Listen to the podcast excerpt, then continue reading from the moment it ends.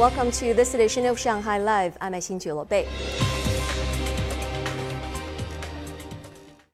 If you are a regular WeChat user, chances are you're also a sticker collector. Smartphone use has famously changed the way we communicate, adding pictures and animations to our chats. But where do the little things come from and why do people bother to make them? Ying Junyi has more.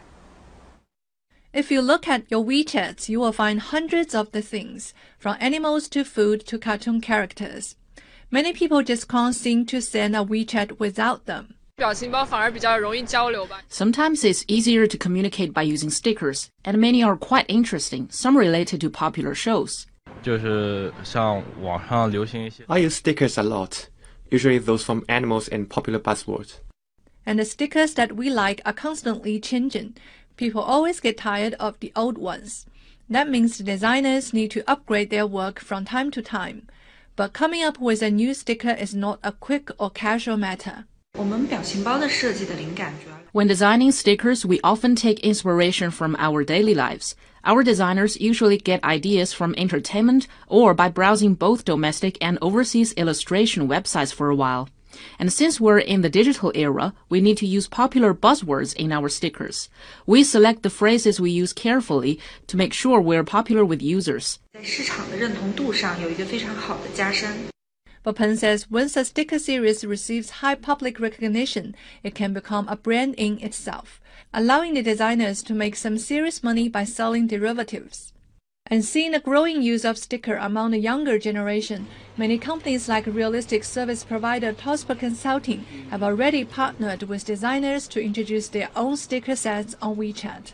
We want to make a breakthrough in our brand image. As you know, we are a consulting company engaged in the real estate industry, so most of the time we are traditional and professional. However, with the development of this industry, our clients have become more and more diversified. And we want to upgrade our brand to make it more energetic. So we designed some common scenarios uh, which would happen in the real estate industry.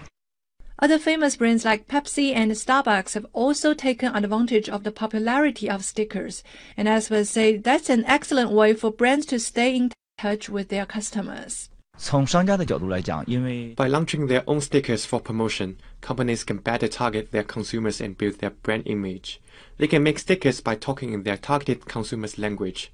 Using stickers is an effective way to boost brand loyalty. 这个受众对品牌的这样一种忠诚度。